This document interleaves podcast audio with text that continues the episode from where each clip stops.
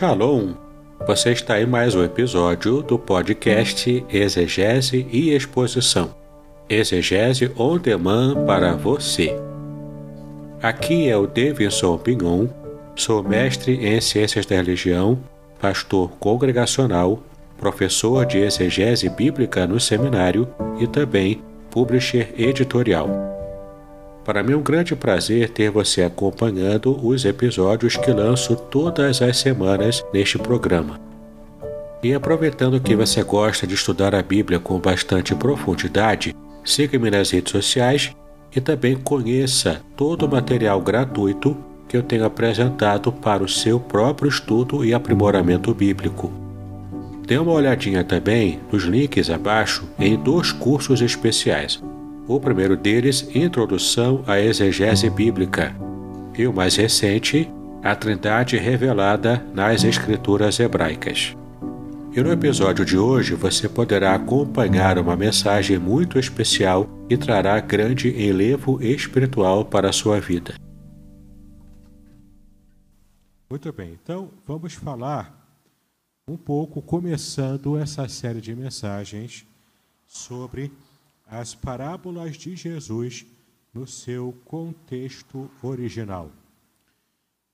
É claro que muitas vezes a gente acha que consegue entender certas passagens da Bíblia apenas lendo uma tradução na língua portuguesa.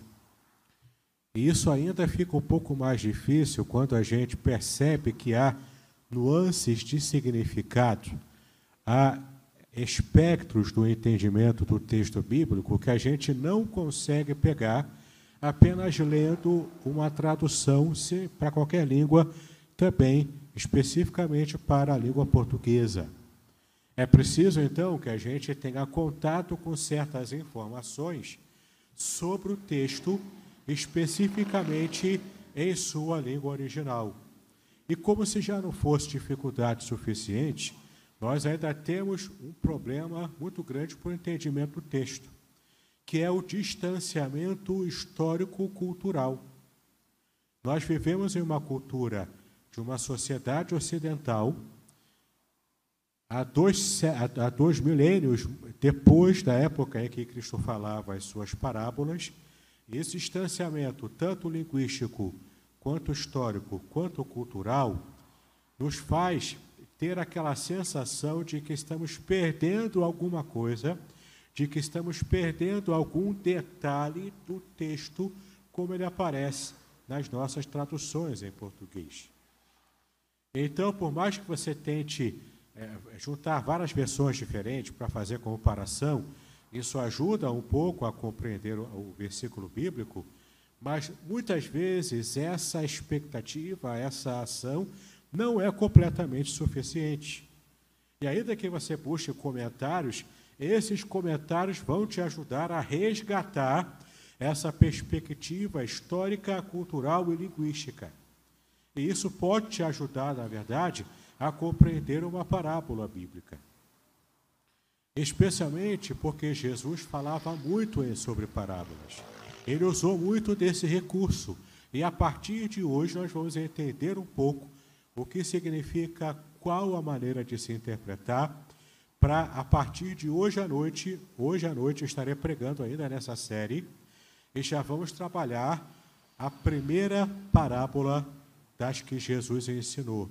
Agora de manhã vamos falar de um modo mais geral, para que possamos entender o que significa e como interpretar parábolas. E hoje à noite ainda falaremos sobre a primeira parábola de Jesus e você vai ver como é interessante a gente perceber o que a gente não conseguia perceber de modo claro e objetivo quando apenas lemos, sem muita pretensão de conhecer, a parábola numa tradução em língua portuguesa. Vamos então estar abrindo a palavra de Deus em Marcos capítulo 4, é, versículos 33 e 34. Marcos, capítulo 4, versículos 33 e 34. Veja o que o texto diz sobre o método de Jesus estar falando constantemente através de parábolas. Marcos, capítulo 4, versículos 33 e 34. E com muitas parábolas, tais lhes dirigia a palavra segundo o que podiam compreender. E sem parábolas, olha o versículo 34, e sem parábolas nunca lhes falava, porém tudo declarava em particular aos seus discípulos. Sem parábolas, Jesus nunca falava às pessoas que o seguiam, às multidões que o seguiam. E apenas para os discípulos, para aqueles que estavam mais próximos dele, para aqueles que estavam gozando de uma intimidade maior do que não apenas aquela grande multidão que seguia o Senhor, para esses discípulos, Jesus desvencilhava aquela parábola. Jesus falava os detalhes daquela parábola. Mas para a grande multidão, Jesus não fazia assim. Olha que interessante como esse primeiro versículo de nossa série de, de uma jornada sobre parábolas de Cristo, olha que interessante como esse, esse texto já desmistifica uma noção muito comum, muito, é, é, é muito comum no meio evangélico, por exemplo, que algumas pessoas têm ao dizerem que Jesus falava em parábolas para simplificar, para facilitar o entendimento. Aqui já começamos a tirar alguns espinhos da nossa compreensão do que seja uma parábola. Sim, uma parábola não era falada, não era dita. Jesus não falava em parábolas para simplificar ou para facilitar o entendimento, era justamente o contrário. Jesus falava em parábolas para que estivessem, para que estivesse colocando um véu em cima do entendimento real que ele queria passar, para que dentre as pessoas da multidão, apenas alguns que quisessem realmente correr atrás do, do entendimento, para algumas pessoas que realmente quisessem compreender o significado que estava por debaixo daquela camada superficial da parábola, essas pessoas é que seriam dignas do entendimento do que Jesus realmente estava querendo dizer. Os ensinamentos de Jesus em parábolas, ele estava falando esses ensinamentos para que as pessoas não compreendessem de modo claro, objetivo, direto, a mensagem é real porque era uma mensagem perigosa para o próprio Cristo, para os discípulos de Cristo que estavam vivendo ali naquela situação do Império Romano que estava dominando sobre as pessoas. Então é como se Jesus estivesse cifrando a sua mensagem real através de uma parábola, tornando essa mensagem mais sutil e, portanto, mais segura, inclusive, para ele próprio e para os seus discípulos. Veja o quanto a gente está enganado por não conhecer o aspecto cultural e linguístico da época de Jesus para ele falar as, palavras, as parábolas. E uma outra coisa interessante que às vezes a gente não consegue perceber também o seu, o seu aspecto é, é cultural e até no que a Bíblia revela. Não foi Jesus que, que inventou essa forma de se comunicar. Parábolas não foram uma invenção do Senhor Jesus. Essa parábola, esse sistema de ensinar através de parábolas, já existia desde o Antigo Testamento.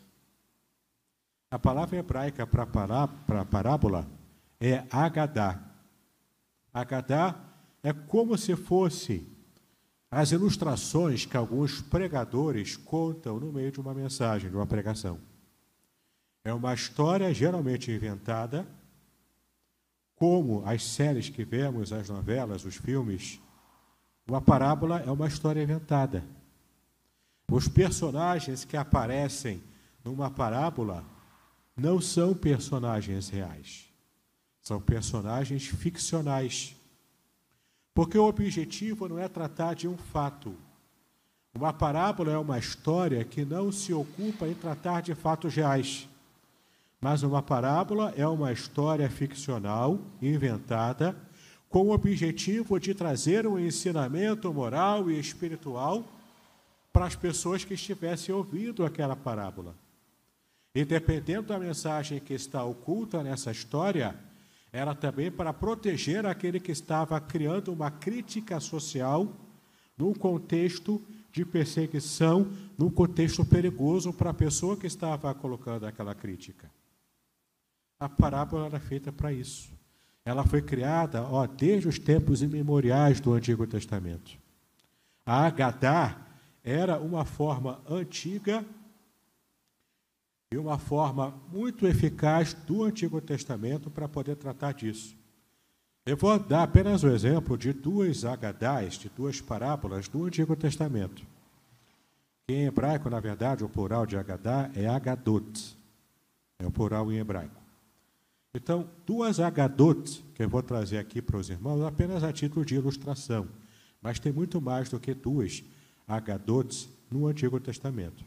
A primeira delas eu vou apenas citar, e você pode conferir em casa depois de um texto, que é a, palavra, a parábola de Jotão e as árvores do campo. Está em Juízes 9, de 7 a 21. Isso eu estou apenas citando. E é uma parábola que, que Jotão está citando aqui sobre as árvores que são personificadas. E o espinheiro, principalmente, se coloca como aquele que quer dominar sobre as outras árvores. E aqui tem um quê de, é de piada, inclusive, né? um quê de sarcasmo que o rei Jotão está colocando aqui por causa do contexto social da época em que existia alguém que era um péssimo rei, mas que estava se colocando como o melhor rei de Israel. E aqui ele coloca essa pitada de sarcasmo nessa parábola, vale a pena você ver no Antigo Testamento, essa Agadá que Jotão conta. A outra que eu quero me é, dedicar um pouco mais de tempo para o nosso entendimento está em 2 Samuel, capítulo 12, do versículo 1 ao versículo 12. E essa é a parábola de Natã e a cordeirinha. É uma parábola que a gente conhece bem no Antigo Testamento, porque foi a parábola que Natã contou para o rei Davi logo após a sua situação de pecado com Batseba. E essa parábola ele citou para proteger a sua própria vida. Sim, o profeta Natan estava com medo do que o rei Davi, se não tivesse num dia bom, como ele poderia reagir a uma palavra de exortação e de reprimenda que Deus havia colocado ao profeta para falar contra o rei. Naquela época, o rei era soberano, ainda mais Davi, um homem acostumado a batalhas, a inúmeras guerras. Davi era conhecido como homem que venceu muitas batalhas, muitas guerras, até mesmo como homem sanguinário. Por isso mesmo que Deus não permitiu que Davi construísse o seu templo. Colocou isso para Salomão. Inclusive, o significado de Salomão, Shilomô em hebraico, significa pacífico ou pacificador que vem de Shalom, vem da raiz Shalom, que significa paz. Então você percebe aqui como Davi tinha uma fama de alguém que derramava sangue. Por causa disso, o profeta estava com medo. Olha, eu vou falar porque Deus mandou falar, mas eu não preciso falar diretamente. Eu não preciso colocar a minha pele em risco.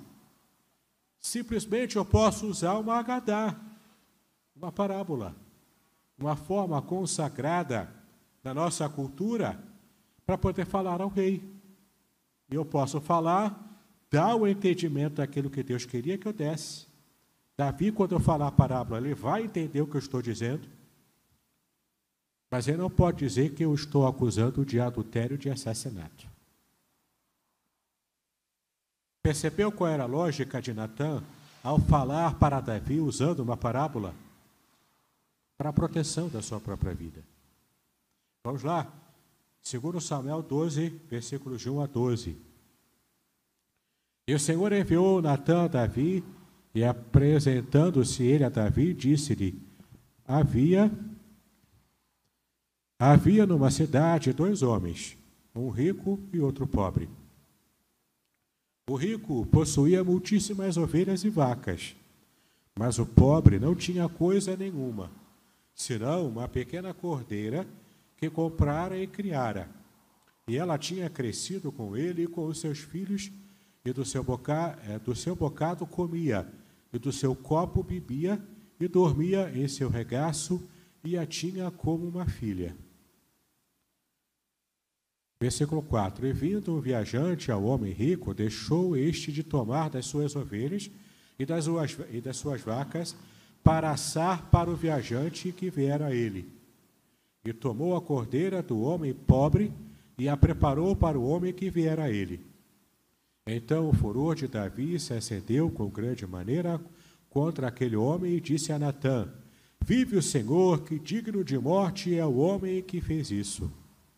E pela cordeira tornará a dar o quadruplicado, porque fez tal coisa e porque não se compadeceu. Veja aqui agora o versículo 7. Então disse Natã a Davi: Tu és este homem. Assim diz o Senhor, Deus de Israel: Eu te ungi rei sobre Israel e eu te livrei das mãos de Saul. E te dei a casa do seu senhor e as mulheres do teu senhor e em teu seio. E também te dei a casa de Israel e de Judá, e se isto é pouco, mas te acrescentará tais e tais coisas. Por que, pois, desprezaste a palavra do Senhor, fazendo mal diante dos seus olhos? A Urias, o Eteu, feriste a espada, e a sua mulher tomaste por tua mulher e a ele mataste com a espada dos filhos de Amon. Agora, pois, não se apartará a espada jamais da tua casa, porquanto me desprezaste e tomaste a mulher de Urias, o Eteu, para ser tua mulher. Assim diz o Senhor: Eis que suscitarei da tua própria casa o mal sobre ti, e tomarei tuas mulheres perante os teus olhos, e as darei a teu próximo, o qual te deitará com as tuas mulheres perante este sol porque tu fizeste oculto, mas eu farei este negócio perante todo Israel, perante o sol. Veja aqui para se preservar o profeta contra a parábola. E quando ele percebe a reação favorável de Davi àquela história, se indignando, ele percebe ali o caminho aberto. Então ele fala claramente para o rei, como Deus havia mandado ele falar. Veja que interessante como essa parábola ela tem esse poder de estar entregando a mensagem não de modo direto, mas de modo indireto. E dependendo da situação que você se encontra, você pode depois enfatizar a, mensagem real, depois de contar aquela parábola. Jesus não fazia assim com as multidões. Ele apenas lançava a parábola deixava que aqueles que realmente tivessem algum tipo de interesse em estar esmiuçando aquela parábola e entendendo a mensagem real que estava por detrás dela, essas pessoas teriam condições de compreendê-la e de perceber a mensagem fina, completa e real daquilo que Jesus queria passar. Olha que interessante como ele mesmo fez em Mateus capítulo 13, do versículo 10 ao 13. Mateus capítulo 13, do versículo 10 ao versículo 13. São poucos versículos agora. Mateus 13, de 10 a 13.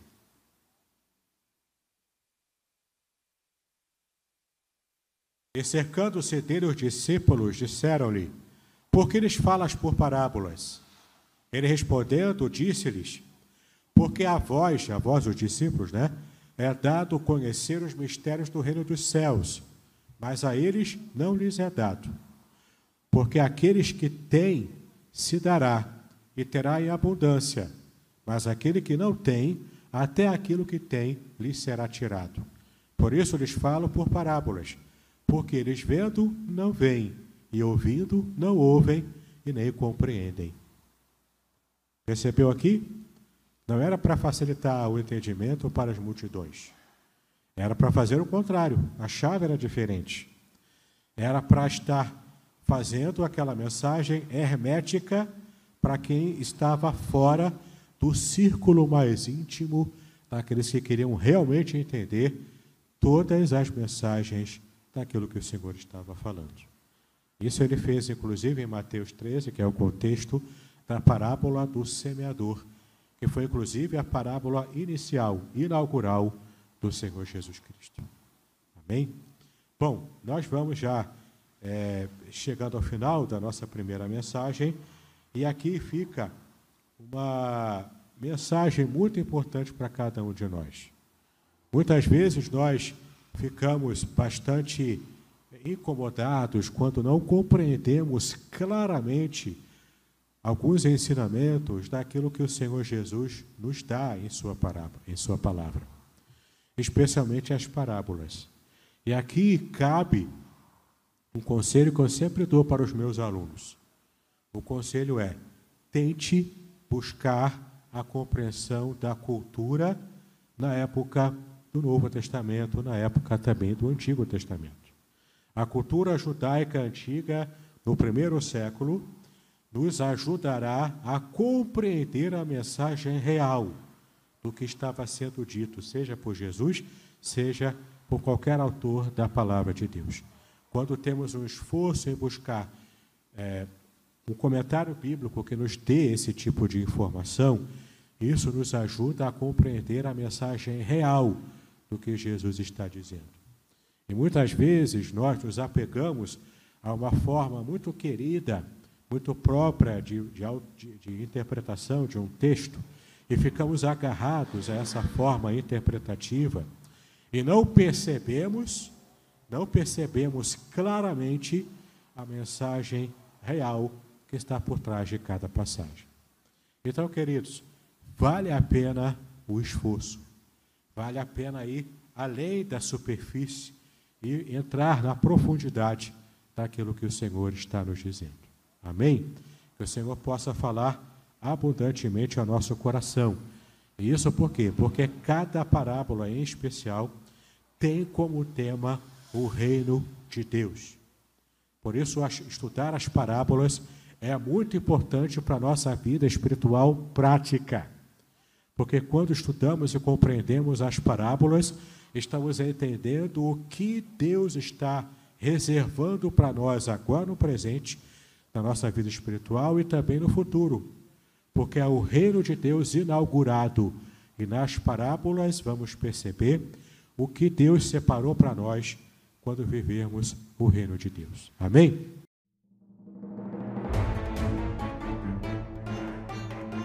Muito bem, agora o que eu gostaria de ver é a sua participação. Entre em contato comigo, compartilhe a sua experiência comigo e quem sabe até se você enviar em formato de áudio, eu possa aproveitar a sua experiência para apresentar no próximo episódio do podcast Exegese e Exposição. Eu sou Davidson Bignon e eu ajudo pastores e líderes cristãos a fazer estudos bíblicos da igreja, sem terem problemas com interpretações erradas. Se você então está pensando em compreender a sua Bíblia com segurança, não deixe de assistir a mais episódios como este aqui. Então, assine o canal, acione o sininho curta, comente e também compartilhe. Ajude-me a ampliar o alcance com estudos bíblicos de qualidade na internet. Que Deus abençoe os seus estudos, paz e bênção sobre a sua vida.